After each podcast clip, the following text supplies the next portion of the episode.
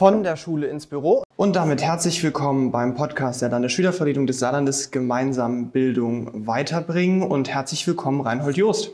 Hallo, guten Tag.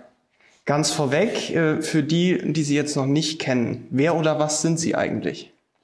Ja, das frage ich mich manchmal auch, wenn ich aufstehe. Ähm, aber Spaß beiseite. Ich bin Jahrgang 1966, habe nach der Hauptschule in Siersburg eine Schlosserlehre beim Dillinger Stahlbau gemacht habe dann anschließend auch längere Zeit auf der Dillinger Hütte gearbeitet und parallel dazu mittlere Reife und Fachabitur abgelegt. Bin dann äh, 1900 und ähm, 1988, ja, ich muss überlegen, äh, in die saarländische Finanzverwaltung gewechselt, bin dann Finanzbeamter geworden und 1999 in den saarländischen Landtag zum ersten Mal gewählt worden. Zwischendurch, ähm, nachdem ich äh, entsprechende Meriten mir erworben habe als Sprecher für Innenpolitik, bin ich dann für die Haushalts- und Finanzpolitik innerhalb der SPD-Fraktion verantwortlich gemacht worden, war auch lange Zeit Vorsitzender des Haushaltsausschusses, hatte ein kleines Gastspiel im Deutschen Bundestag und bin seit 2014 Minister für Umwelt- und Verbraucherschutz, seit letztem Jahr glücklich verheiratet mit meiner Frau Dunja und ähm, habe immer versucht, mir zwei, drei Regeln zu eigen zu machen. Das eine ist ein Hinweis meines Großvaters, der gesagt hat, Bub, nimm dich nicht wichtiger als du bist. Das zweite ist, everybody's darling is everybody's step, was heißt, ich vertrete auch meine Auffassung und Meinung, auch wenn es nicht immer allen gefällt oder wenn man auch Gefahr läuft, dann sich ein bisschen Ungemach einzufangen. Und das dritte ist, du musst Leid gern, also du musst die Leute mögen und du darfst Kerne kraulen, also von niemand Angst haben. Und das hat mir bisher eigentlich ganz gut geholfen. Das äh, Umweltressort ist sehr breit aufgestellt, von A wie Abwasser und Abfall bis Z wie Zoos. Der saarländische Rundfunk sagt immer, der Joost ist der Minister für Schnaps, Viehzeug, Liona und Geheichnis, also Heimat. Das trifft's relativ gut. Wir haben vier nachgeordnete Dienststellen, das Landesamt für Umwelt und Arbeitsschutz, wir haben das Landesamt für Verbraucherschutz, dort sind die Lebensmittelkontrolleure beispielsweise unterwegs. Dann haben wir das LVGL, das Landesamt für Geodäsie, Landvermessung und wir haben dann auch noch den Saarforst Landesbetrieb. Das ist der Betrieb, der für über 40.000 Hektar Wald im Saarland die Verantwortung trägt. Wir haben eines der waldreichsten Bundesländer und haben die Wälder, die sich andere wünschen was nicht heißt, dass wir keine Probleme hätten, aber weit weniger als in anderen Bundesländern, weil wir vor 30 Jahren schon umgesteuert haben und davon profitieren wir. Wir haben 75 Prozent Laubwaldanteil, das ist bundesweit der höchste Anteil, haben in den 30 zurückliegenden Jahren 5000 Hektar Wald dazu aktiviert und die Waldvorräte pro Hektar auch deutlich gesteigert, fast verdoppelt. Wir sind Spitzenreiter beim Ökolandbau. Nirgendwo ist mehr Biolandbau als im Saarland. Und wir haben es in den vergangenen zwei Jahrzehnten geschafft, unsere Gewässer im Saarland deutlich sauberer zu machen. Alles das macht uns ein Stück weit stolz und selbstbewusst, aber nicht selbstverliebt. Wir sind auch weiterhin selbstkritisch unterwegs. Dort, wo es noch nicht so gut läuft, sind wir weiter dran. Aber das, was wir gut machen, da sind wir auch stolz drauf. Ja. Zum Thema Essen und nachhaltiger Anbau, da kommen wir gleich noch drauf. Ähm, Sie haben es jetzt so ein bisschen erwähnt, Sie sind schon sehr, sehr lange in der Politik. Sind Sie eigentlich das geworden, was Sie früher werden wollten? Eigentlich nicht. Eigentlich wollte ich ähm, Wirtschaftsingenieurwesen studieren. Aber ich bin äh, einer von drei Söhnen. Und äh, als ich damals diesen Studienwunsch geäußert habe, hat mein Papa zu mir gesagt, Bub, das ist schön, dass du das werden willst, aber dafür haben wir kein Geld.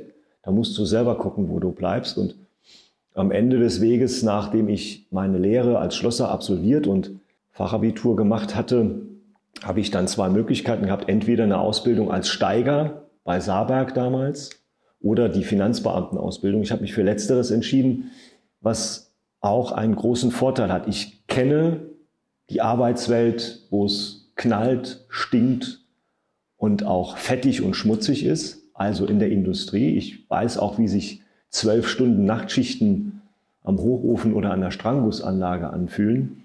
Ich weiß aber auch, wie der öffentliche Dienst wirklich ist. Weit weg von dem Klischee, dass das alles Leute sind, die morgens das Bett verlassen, um ein neues in einem Büro quasi zu belegen.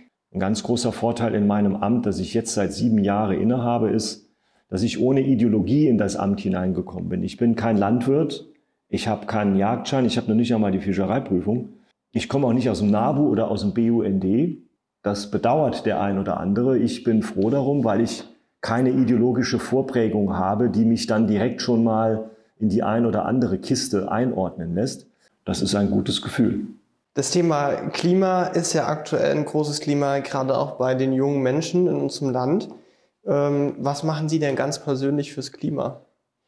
Also ich versuche so oft es geht, meinen Dienstwagen, ein Hybrid, gehen zu lassen, möglichst viel zu Fuß zu gehen, was aber angesichts meiner Terminlage nicht immer so möglich ist.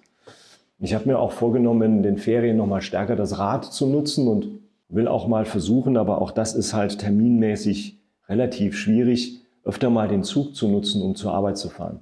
Das ist aber bei einem Tagesablauf, der nicht immer so strukturiert ist wie bei Normaldenkenden oder wo man auch an der einen oder anderen Stelle morgens nie sicher sein kann, ob das, was im Terminkalender steht, auch am Ende tatsächlich so zum Tragen kommt, äh, vorhersehbar ist. Ich versuche mit Blick auf mein Einkaufsverhalten nachhaltig zu wirtschaften. Das heißt, ich gucke, dass ich nicht unbedingt mehr einkaufe als das, was ich tatsächlich auch verbrauche. Also keine Lebensmittelreste zu produzieren, die dann nachher eventuell weggeworfen werden. Ich versuche auch bei dem Thema Strom sparen und entsprechenden Verbräuche in meinem eigenen Umfeld dafür zu sorgen, dass eben nicht unnötig Licht irgendwo brennt, wenn ich nicht in dem Raum bin, genauso wie dass ich ähm, Standby-Schaltungen versuche zu vermeiden. Und ich habe mir jetzt seit äh, einiger Zeit äh, zwei, drei Marotten abgewöhnt, über die ich mich dann auch im Nachhinein wundere, dass ich sie überhaupt hatte. Es beginnt mit der Frage, warum man sich dann beschwert, dass man das Schleppen von Wasserkisten nachher beklagt, weil ihm, weil einem der Rücken weh tut. Ich habe mir einen Sprudelautomaten angeschafft. Das heißt, ich brauche mich dann auch nicht mehr drüber zu ärgern, sondern ich mache mein Wasser selbst, denn das saarländische Trinkwasser, das wir haben, ist ausgezeichnet. Das ist klasse und es spart dann am Ende sogar noch Kraft und entsprechend Geld. Ich habe mir mit Blick auf meinen Garten äh, gut gemeint, aber nicht gut gemacht von meinem Vermieter angelegten Schottergarten wieder beseitigt. Äh, der hatte gedacht, der Put ist Niederhemm, da machen wir das einfach und machen lauter Kiss in den Garten.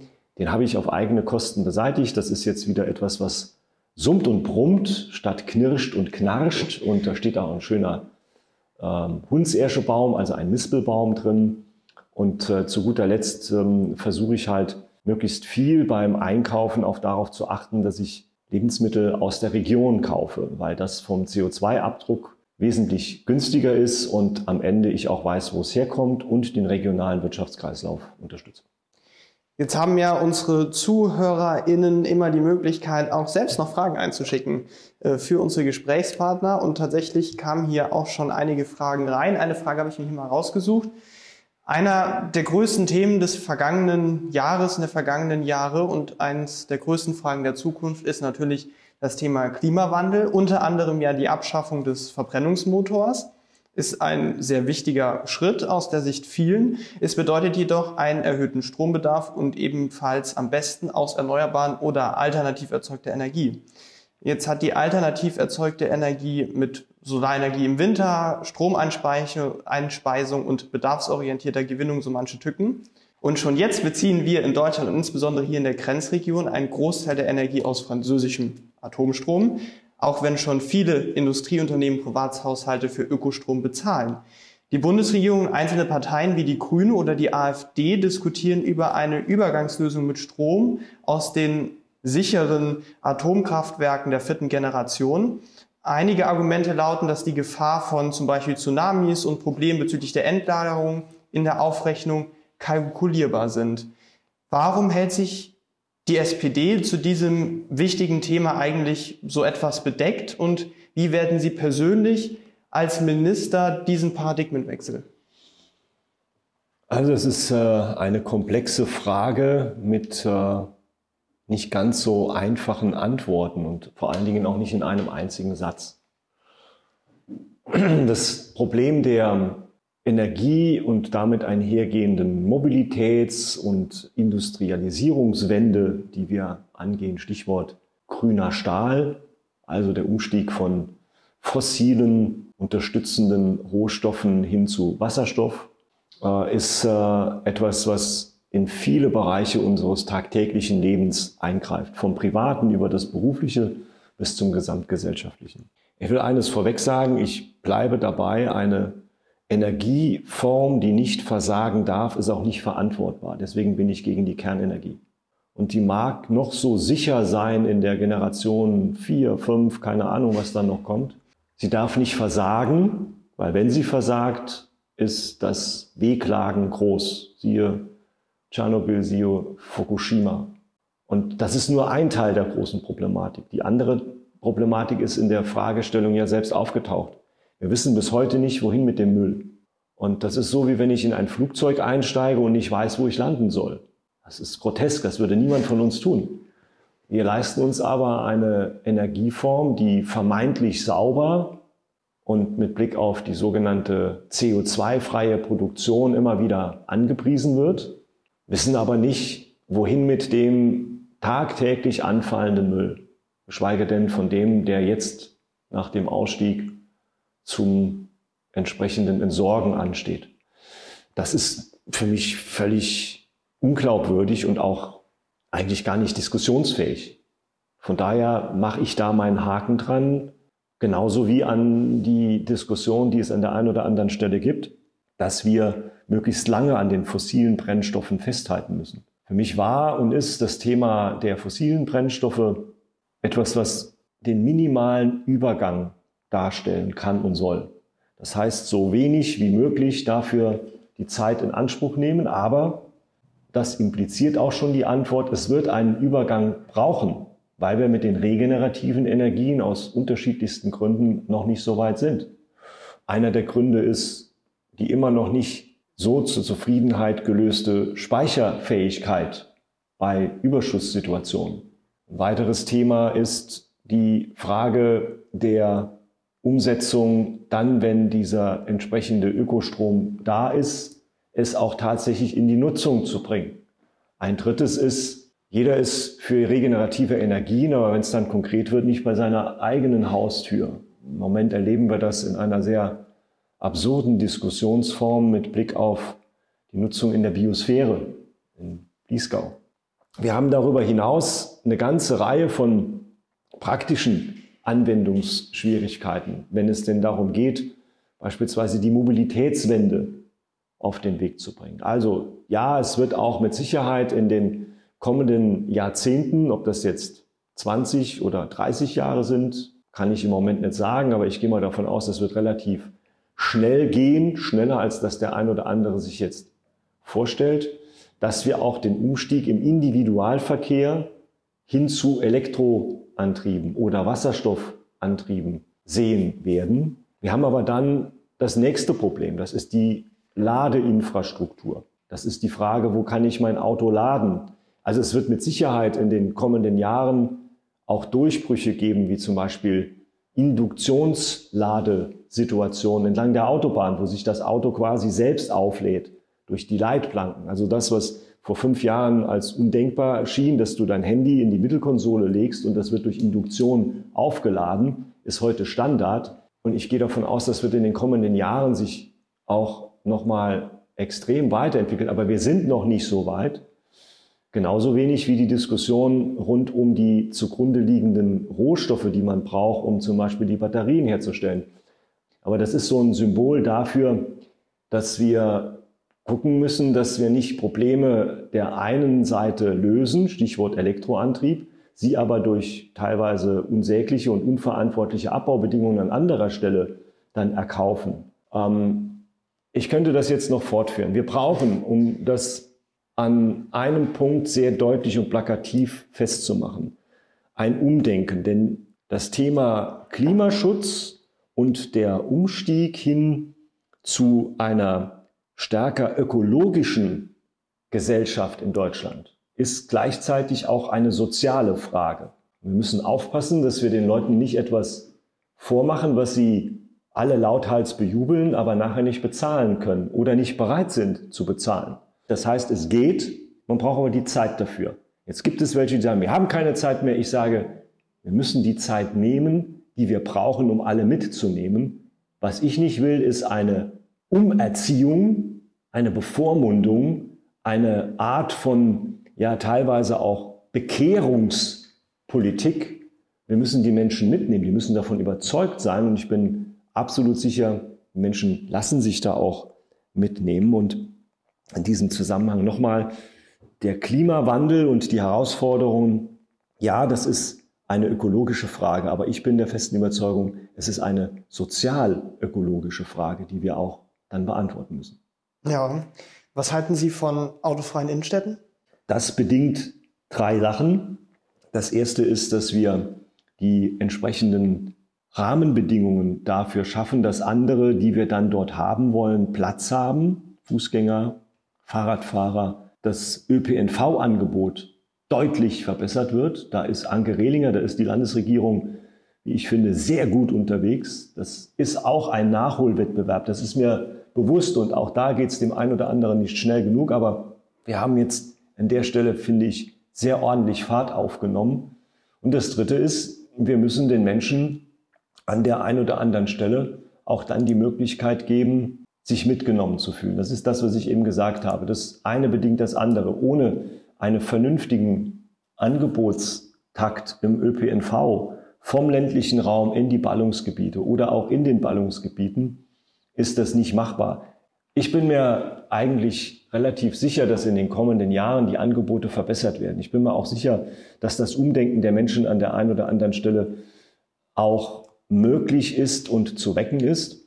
Es ist halt aber auf der anderen Seite auch so, dass eine große Art von Bequemlichkeit sich in den vergangenen Jahrzehnten breit gemacht hat und die gilt es aufzubrechen. Ich habe kein Problem damit, wenn man sagt, man will möglichst autofreie, autoarme oder ich formuliere es um, möglichst störungsfreie Verkehre, insbesondere zugunsten der Schwächsten im Verkehr, nämlich mit Blick auf die Fußgänger oder die Radfahrer, sicherstellen. Und ähm, das wird in den kommenden 10, 15 Jahren noch stärker an Fahrt aufnehmen. Schauen wir mal auf die aktuelle Situation. Corona-Pandemie, aktuelle starke Krise in Deutschland, auf der ganzen Welt. Was sind denn da für Sie als Umweltminister die größten Herausforderungen, ganz aktuell kurz gesagt? Mit Blick auf die Pandemie? Ja. Das ist zum einen die Einsicht, dass man es so gut meinen kann, wie man will, es aber am Ende nicht allen recht machen.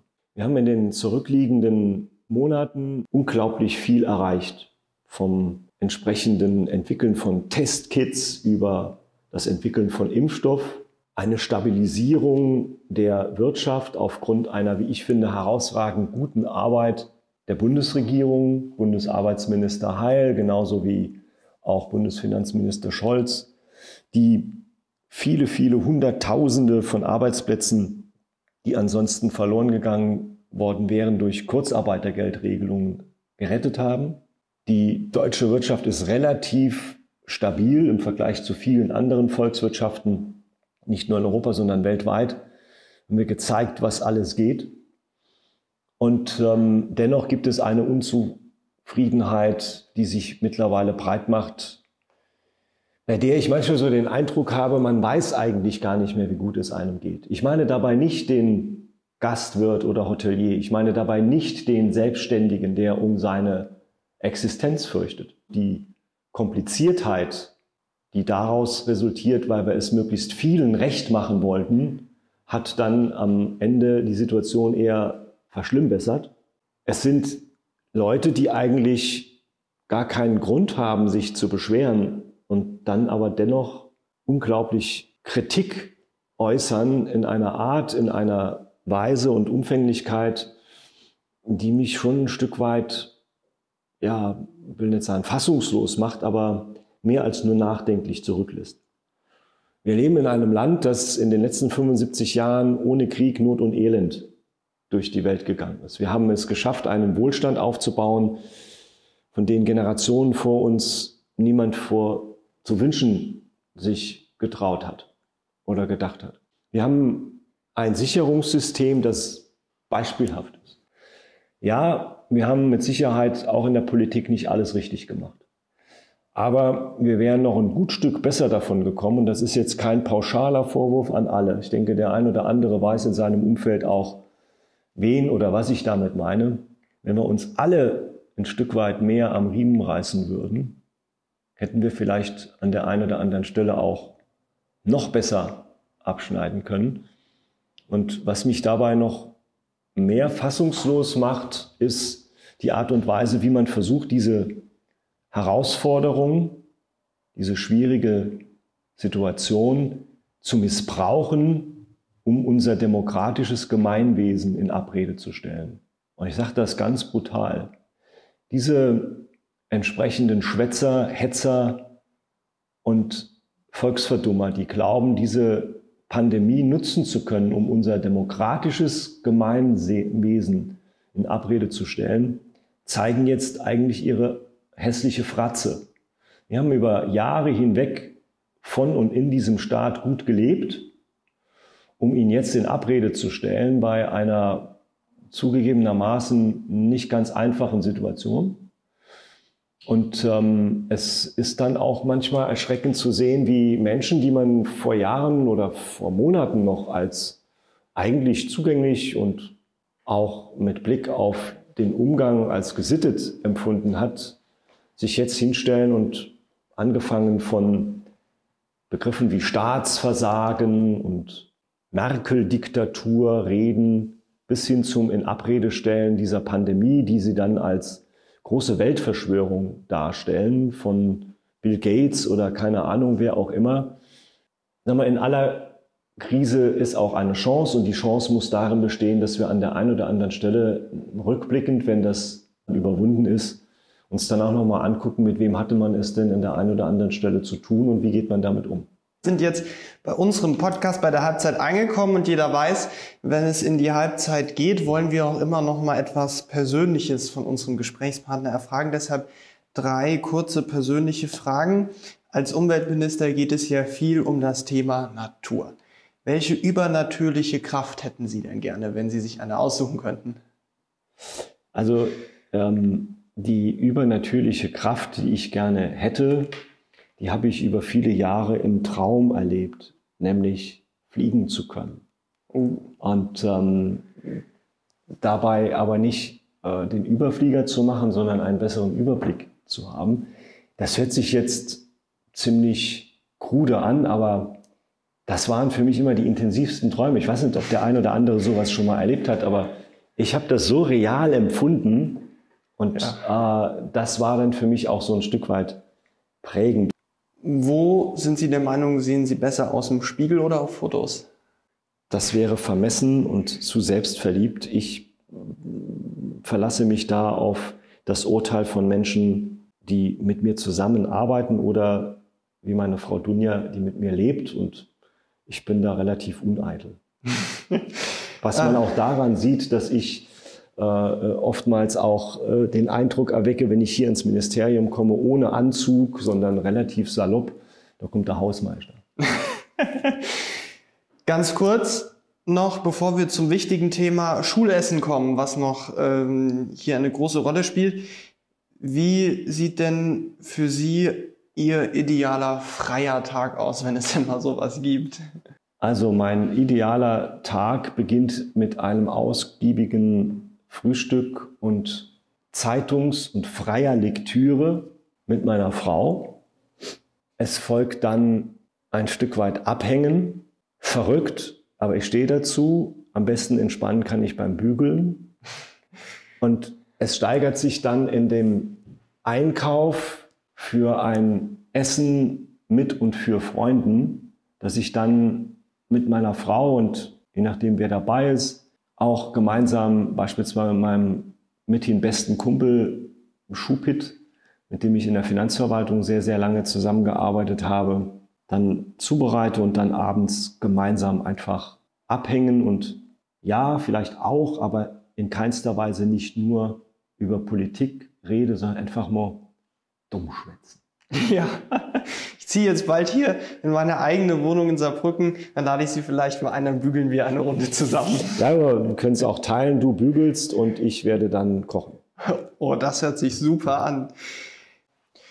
Kommen wir mal auf die Gruppe zu sprechen, die ja diesen Podcast vor allem hört, die wir auch als Landesschülervertretung vertreten, und zwar die Schülerinnen und Schüler. Da hat sich ja in den letzten Jahren einiges getan mit dem Blick auf das Klima. Wie bewerten Sie denn die Entwicklung der, jetzt, der letzten Jahre, was den Einsatz der Schülerinnen und Schüler für dieses Thema betrifft? Also ich selber bin ja in meiner frühesten Jugend, gut, das ist jetzt schon etwas her, jetzt kommt wieder der alte Satz, ach Gott, jetzt erzählt der Opa vom Krieg. Nein, ähm, in meiner Jugend mit 15 politisch äh, gesettet worden über die Jugendzentrumsbewegung, über die Diskussion, damals NATO-Doppelbeschluss, ähm, Ost-West-Konflikt, aber vor allen Dingen über ein Thema, das mich auch bis heute umtreibt, nämlich der Kampf gegen Rechtsextremismus, gegen Ausländerfeindlichkeit und gegen Antisemitismus. Ähm, und von daher bin ich erst einmal froh, dass die Jugend wieder ein Thema, mehrere Themen und auch eine Stimme gefunden hat mit Blick auf das, was sie umtreibt. Und das ist für mich etwas, was ich großartig finde. Was mir dabei allerdings ein Stück weit Nachsteuerungsbedarf, zumindest auch in meiner Argumentation, ähm, hervorruft, ist der ein oder andere, ja, man kann schon sagen, Absolutheitsanspruch, den man da äh, immer zum Ausdruck bringt. Ich habe bei den Menschen, die Angst mit Blick auf die vor ihnen liegende Zukunft haben, Verständnis. Aber ich verwahre mich so ein Stück weit gegen solche Vorwürfe wie, ihr nehmt uns unsere Zukunft mit Blick auf euer Handeln. Das ist mir zum einen zu pauschal und es ist auch so nicht richtig, weil es unterstellt, es wäre uns egal, wie die Zukunft der nachfolgenden Generation ist, denn es ist ja ein Stück weit meine Zukunft. Also ich habe vor, noch die nächsten 40 oder 50 Jahre auf diesem Planeten zu leben und deswegen habe ich da auch ein eigenes Interesse dran, dass das noch vernünftig läuft. Ähm, wir haben, denke ich, zwei Dinge vor uns. Das eine ist die Überzeugung derer, die jetzt in der Verantwortung sind, in der Politik, in Unternehmen, in Familien, in Schulen und überall auch in gesellschaftlichen Fragen unterwegs, dass sie sich nochmal stärker dieses Thema angucken und sich fragen, was kann ich jetzt tun? Durch eigenes Handeln oder auch durch entsprechende Sanktionierung oder Gesetze, das ist richtig. Ich bitte aber auch darum, dass man das in der Diskussion sieht, was in den vergangenen Jahrzehnten schon gemacht worden ist. Ich mache das immer mit Blick auf das Saarland deutlich, welche Transformation man da feststellen konnte und kann bis heute und was da noch kommt. Das Saarland ist von einem Montanland gekommen und hat auch immer solche Klischees gehabt, wie hier ist die Luft, Luft ganz schlecht und hier kommen die Leute alle aus der Grube oder aus der Hütte und sind alle krank und grau im Gesicht. Wenn man sich das Saarland anguckt, das ist eines der grünsten Bundesländer. Wir haben es geschafft, ich habe es bei dem Beispiel der Wälder zum Ausdruck gebracht, dass wir eines der waldreichsten Länder trotz unserer hohen Besiedlungsdichte und der hohen Industriedichte ähm, geblieben und geworden sind. Wir haben die ökologischste Landwirtschaft aller Bundesländer. Die Flüsse und Bäche, die Gewässer sind in den letzten Jahrzehnten deutlich besser geworden. Wir ruhen uns nicht aus, sondern wir gehen weiter voran. Und ich bin sehr, sehr froh, dass viele junge Menschen sich engagieren. Ich hatte in der vergangenen Woche eine Videokonferenz mit 40 äh, Jugendlichen aus dem freiwilligen sozialen Jahr. Ich hatte vor drei Wochen eine Videokonferenz mit äh, 70 Jugendlichen aus dem freiwilligen ökologischen Jahr. Bin unglaublich begeistert von deren Ideen, auch von ihrem Antrieb und von ihrem Engagement, das sie dann auch unter Beweis stellen. Und ähm, ich habe das schon mehrfach auch Fridays for Future Vertretern gesagt. Ich freue mich über jede Diskussion, über jeden Diskurs, auch über konstruktiv kritische Diskussionen, die wir führen ähm, aber dann immer in dem Geist, dass nicht der eine der Feind oder der Gegner und nur der jeweils andere dann der Gutmensch oder derjenige ist, der weiß, wie es geht und dem anderen die Redlichkeit abspricht, das wird dann nichts.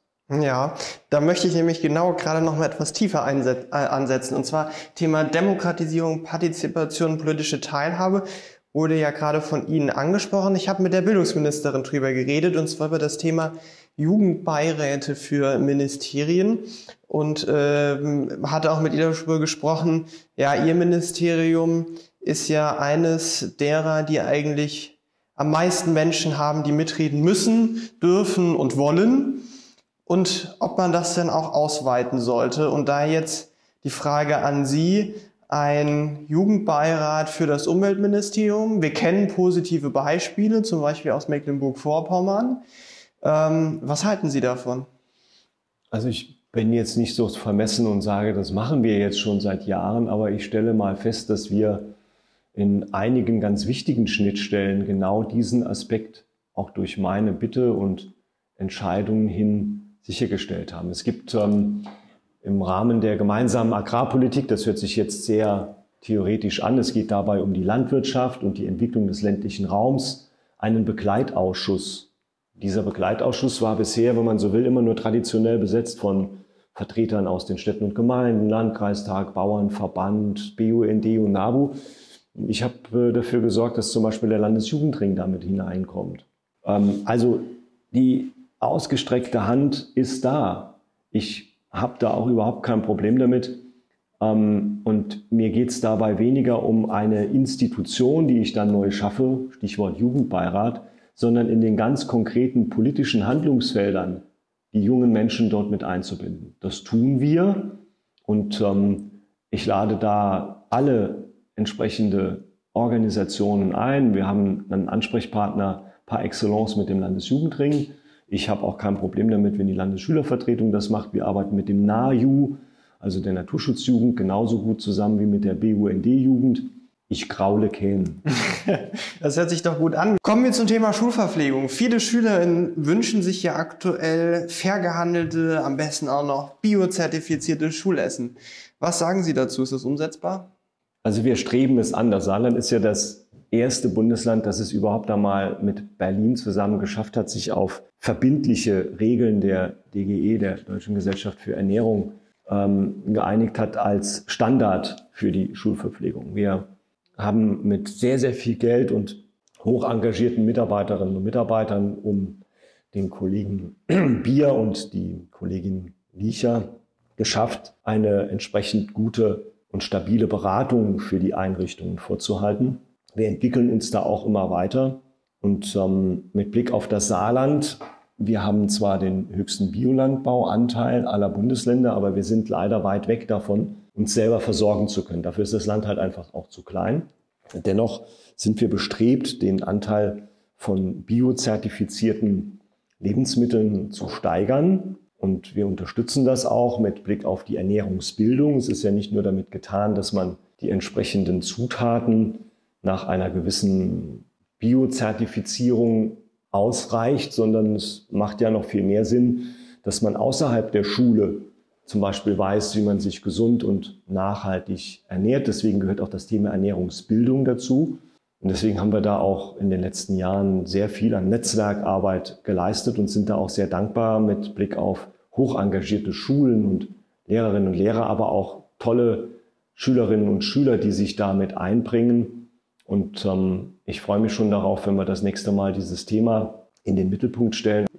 Ähm, jetzt hängt ihr aber bei so einer, bei so einem Cafeterieressen, das hört sich immer ganz einfach an, ja, machen wir doch alles bio und fair. Da hängt ja aber viel dahinter. Wenn ich jetzt an dieses Wunsch-Catering denke, welches ich mir, Schüler, Eltern sich für ihre Kinder in der Schule wünschen, stellt sich da die Frage, ich habe mein Essen an der Ausgabe der Schulkantine, welches nahtlos biozertifiziert ist, durch eine Kraft bekommen, die zu bezahlen ist. Auf einem Teller, der zu waschen ist, mit Essen, welches zur Kantine transportiert werden muss, gekocht werden muss, mit Fleisch und Gemüse, welches eingekauft in Bioqualität produziert werden musste. Und ja, einige erwarten sicherlich auch noch neben Obst und Gemüse zumindest manchmal ein Stück Fleisch oder Fisch. Vielleicht noch einen kleinen Salat und dazu ein Dessert und natürlich etwas zu trinken. Tja, ähm, jetzt wollte ich Ihnen ja eigentlich eine Frage stellen. Wie geht das? Wie viel wird das kosten? Also nochmal konkret, wer bezahlt das? Dass keiner in dieser, nennen wir es, Wertschöpfungskette auf der Strecke bleibt und gleichzeitig, woher kommt das Geld? Die gängige Strategie ist ja eigentlich, ja, man macht halt eine Ausschreibung und das günstigste wird genommen. Und sehen wir dann an ewigen Bauprojekten hier ja auch im Saarland mit dem Ludwigsparkstadion Ist das an dieser Stelle zu Ende gedacht und wie soll das finanziert werden, sodass es auch noch jeder leisten kann? Es ist eine Frage, die an einer anderen Frage ganz eng anknüpft, die mit dem Thema Ernährung und Lebensmittel, die Produktion und die Produkte ähm, anspricht. Wir haben in Deutschland in den vergangenen Jahrzehnten leider Gottes es erreicht, dass die Produkte insbesondere aus den landwirtschaftlichen Erzeugnissen heraus nicht mit dem Preis unterlegt sind, die sie eigentlich wert wären. Ähm, ich will das mal an einem Beispiel deutlich machen. Man kann nicht mit solchen Slogans wie wir lieben Lebensmittel werben und gleichzeitig den Liter Milch für 50 Cent rausschmeißen. Und äh, wir haben die Situation, dass die Landwirtschaft auch deswegen so hohe Subventionen in Anspruch nehmen muss, weil sie ohne diese Subventionen keine entsprechende Einkommenswirkung erzielt. Die produzieren teilweise ihre Lebensmittel, Gemüse, Obst, aber auch Fleisch ähm, unterhalb der Gestehungskosten. Und das hängt auch damit zusammen, dass das in der Bundesrepublik Deutschland in den vergangenen Jahrzehnten ein immer stärker abnehmender Anteil des verfügbaren Einkommens war, den man für Lebensmittel bereit war auszugeben. In Deutschland ist das mittlerweile unter 10 Prozent. Das waren mal 20, 25, 30 Prozent in den 70er, 80er Jahren. Und deswegen muss eines der Umdenkungsprozesse darin bestehen, dass man bereit sein muss, den Wert, den ein Produkt, den ein Lebensmittel hat, auch bereit sein zu zahlen, um es zu wertschätzen, um damit auch Wertschöpfung zu generieren. Das Zweite ist, das sage ich auch ganz offen, dass wir mittlerweile eine Gesellschaft erreicht haben, in der, das ist dann direkt auch damit zum Ausdruck zu bringen, viele andere Dinge viel wertvoller und als wichtiger angesehen werden als zum Beispiel die Ernährung. Ich mache das ganz brutal deutlich. Da gibt es Leute, die sind bereit, 20, 25 Euro für den Liter 15 W40 Motoröl für ihre scheiß Karre zu bezahlen, sich dann aber das billigste Öl für ihren Salat oder für keine Ahnung was in den eigenen Schlund zu kippen. Ähm, das sind Leute, die sich aufregen über die Preise im Supermarkt, wenn es darum geht, Fleisch, Wurst oder andere Lebensmittel zu kaufen. Dann aber, keine Ahnung, 150 bis 200 Euro Handykosten im Monat, wie selbstverständlich bereit sind zu bezahlen. Ähm, was ich damit sagen will, ist, da ist etwas in Schieflage geraten. Und wir müssen gucken, dass wir die Wertigkeit nochmal herstellen, insbesondere gegenüber Lebensmitteln, gegenüber dem Thema Ernährung. Und dazu gehört aus meiner Sicht auch, dass man mit Blick auf das Thema der Schulen, der Kindergärten, der Einrichtungen mit Bildungsbezug ein entsprechendes Mittagessen anbieten sollte, nach Möglichkeit übernommen vom Staat. Aber ich sage mal, solange das nicht der Fall ist, muss man auch als Elternteil bereit und in der Lage sein, da ein Stück weit dazu beizutragen. Ich meine jetzt nicht die sogenannten Bedarfsgemeinschaften, die kriegen das in der Regel ja sowieso vom Amt mit bezuschusst oder sogar ganz bezahlt, sondern dass man sagt, das ist es mir wert. Und ähm, in dem Zusammenhang ähm, ist für mich klar, wir müssen mehr zu einem Ganztagsschulsystem wir müssen dafür Sorge tragen, dass äh, die Kinder, wenn sie abends oder abends nachmittags aus der Schule kommen, sowohl geistig als auch körperlich satt sind, dass sie dann auch zumindest äh, seitens der Elternschaft äh, wissen können, das Kind war gut aufgehoben. Wir haben festzustellen, dass das gar nicht so viel mehr kostet, wenn es entsprechend standardisiert und auch gut aufgearbeitet wird. Aber was dann manchmal auch festzustellen ist, ist ein Überbordendes an Erwartungen, ähm, wo man dann auch glaubt, man muss mit allem und jedem knatschen, man muss mit allem und jedem dann irgendwie rumstreiten und ähm, das ist dann halt auch ein entsprechender Ausdruck unserer Gesellschaft. Ja, man muss gucken, dass die entsprechende Qualität stimmt. Dort, wo das auch ist, ähm, muss man das auch wertschätzen. Dort, wo es nicht ist, muss man nacharbeiten. Aber ich habe so mit Blick auf das Saarland an der weit überwiegenden ähm, Diskussion feststellen können, dass die Anbieter im Saarland das sehr ordentlich machen. Kommen wir zum Ende und zu unseren drei schnellen Fragen. Was ist Ihr zentrales, wichtiges, wichtigstes politisches Ziel? Mein Ziel ist, dass ich am Ende meiner Amtszeit sagen kann, es hat sich für die Menschen gelohnt, dass ich als Minister für die Verbesserung ihrer Lebensbedingungen habe Sorge tragen können. Sind Sie stolz auf sich und das, was Sie bisher erreichen konnten?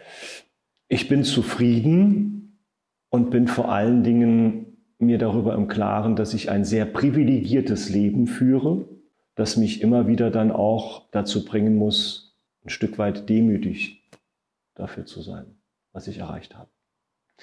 Sie schenken ja Leute gerne zu besonderen Anlassen dieses schöne Fotobuch über das Saarland. Was ist denn Ihr ganz persönliches Lieblingsbuch? Haben Sie da eins? Ich habe mehrere, aber mein absoluter Favorit ist Der Herr der Ringe. Das Buch, das ich äh, vor 25 Jahren von meinem damaligen Kumpel im Finanzamt Peter Schuh empfohlen bekommen habe und seitdem nicht mehr loslasse. Ich habe ich hab das Buch zehnmal gelesen. Ich habe die Filme, glaube ich, 25 Mal gesehen. Ähm, es ist äh, für mich, wenn man so will, äh, ein Traum warm geworden, nachdem ich die Bücher damals verschlungen habe, zu sehen, äh, was Peter Jackson mit den Filmen draus gemacht hat. Ja. Kommen wir jetzt zur wirklich tatsächlich allerletzten Frage. Und wer diesen Podcast kennt, weiß es. In diese Frage habe ich mich verliebt. Diese Frage musste ich nämlich auf einer Podiumsdiskussion selbst beantworten. Und die Frage ist, die aktuelle Zeit ist für alle Akteure schwerer denn je. Und wie würden Sie ganz persönlich gerne in zehn Jahren auf dieses Corona-Jahr zurückschauen? Dass es uns eine Lehre geworden ist, nichts, was wir als selbstverständlich erachten, auch so hinzunehmen, dass wir jederzeit aufgerufen sind, auch weiterhin dafür zu sorgen, dass unser Gemeinwesen zusammenhält und dass wir im Angesichts dessen, was wir jetzt hier durchgemacht haben, wesentlich stärker sind, als wir geglaubt haben, gleichzeitig aber auch wesentlich verletzlicher, als wir geglaubt haben. Dann bedanke ich mich recht herzlich für dieses tolle Gespräch hier im Umweltministerium. Ein ganz, ganz großes Dankeschön, Reinhold Jost, dass Sie sich Zeit genommen haben, hier mit uns über die Themen zu sprechen. Danke auch und alles Gute, bleibt gesund und verliert nie den Mut und bleibt, wie man auf dem Saluja-Platt sagt, Courage. Haltet euch Courage, couragiert, mutig, nach vorne gewandt, aber vor allen Dingen gesund. Dankeschön. Und wenn ihr als Zuhörer jetzt noch Lust habt, Gesprächspartner vorzuschlagen, könnt ihr das natürlich wie immer gerne über Social Media tun und natürlich, wie es hier schon die ersten getan haben, immer fleißig Fragen einschicken.